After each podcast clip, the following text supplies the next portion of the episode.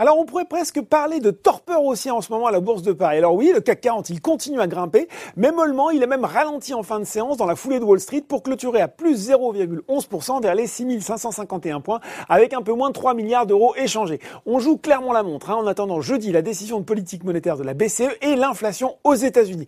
Côté statistique, on a appris que le PIB de la zone euro s'était replié de 0,3% au premier trimestre 2021. C'est plutôt source de satisfaction alors qu'on tablait sur moins 0,6% en première estimation.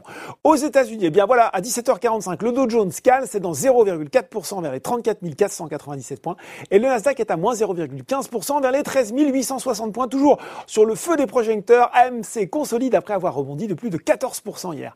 En attendant, eh ben, on n'a pas beaucoup d'actualités valeurs à se mettre sous la dent aujourd'hui. Alors on va quand même regarder ce qui monte sur le marché français. On retrouve les valeurs sensibles à la réouverture de l'économie, comme celui de la foncière commerciale Unibail Rodamco Westfield en tête du SBF 120 avec un gain de 6%.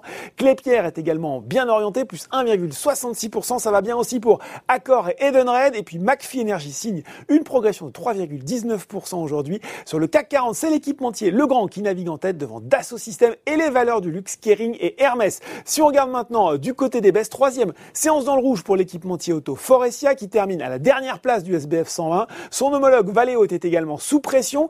Getlink, lui, n'a pas vu le bout du tunnel euh, malgré l'annonce d'une hausse de 25% du transport de en mai, mais le marché passager reste lui toujours très affecté par les restrictions sanitaires. Et puis sur le CAC 40, les bancaires sont à la peine avec la détente des taux et un tir groupé entre Crédit Agricole, BNP Paribas et Société Générale. Voilà, c'est tout pour ce soir. En attendant, n'oubliez pas tout le reste de l'actu éco et finance est sur Boursorama.